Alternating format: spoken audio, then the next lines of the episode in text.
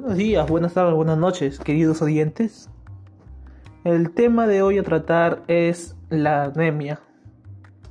Ya que muchos no saben qué es la anemia, les diré. La anemia es una enfermedad que afecta la sangre por tener menos glóbulos rojos de lo normal. Eh, también se puede presentar cuando los glóbulos rojos no contienen lo suficiente hemoglobina.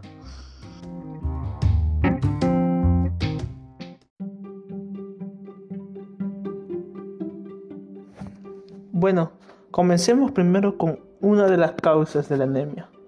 Una de las causas sería la pérdida de sangre. Eh, la pérdida de sangre es frecuente en la anemia, especialmente en casos de la anemia por déficit de hierro. La pérdida de anemia puede ser de corta duración o también puede ser crónica y persistir por un tiempo. Eh, la menstruación abundantes y el sangrado de aparatos digestivos suburinarios son la causa más frecuente de pérdida de sangre. Pero la cirugía, los traumatismos y el cáncer también puede ocasionarla.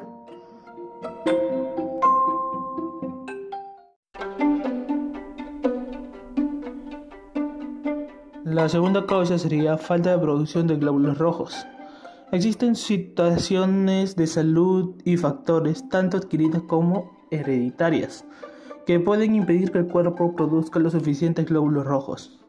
Uno de los factores podría ser una alimentación eh, mala, una alimentación déficit en hierro, ácido fólico o vitamina B12 puede impedir que el cuerpo produzca suficientes glóbulos rojos.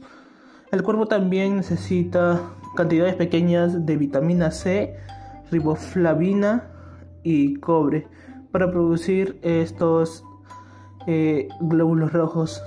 Las enfermedades que dificultan de la absorción de nutrientes también pueden impedir que el cuerpo lo produzca en suficiente cantidad.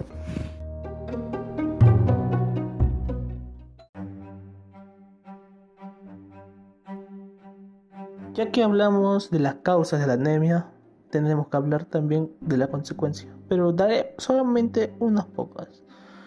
Eh, cuando se tiene anemia, el cuerpo no recibe lo suficiente sangre rica en oxígeno y como consecuencia se puede sentir cansancio, debilidad.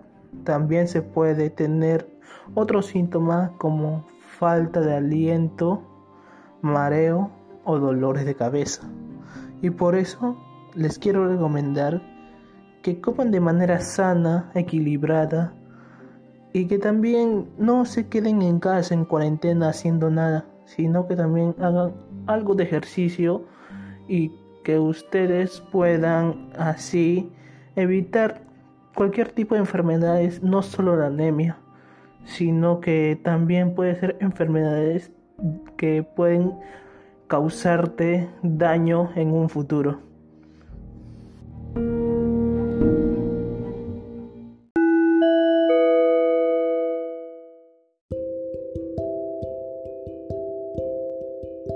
Muchas gracias por oír este podcast y espero que sea de su agrado y que mantengan presente la información que le acabo de otorgar. Muchas gracias, hasta la próxima.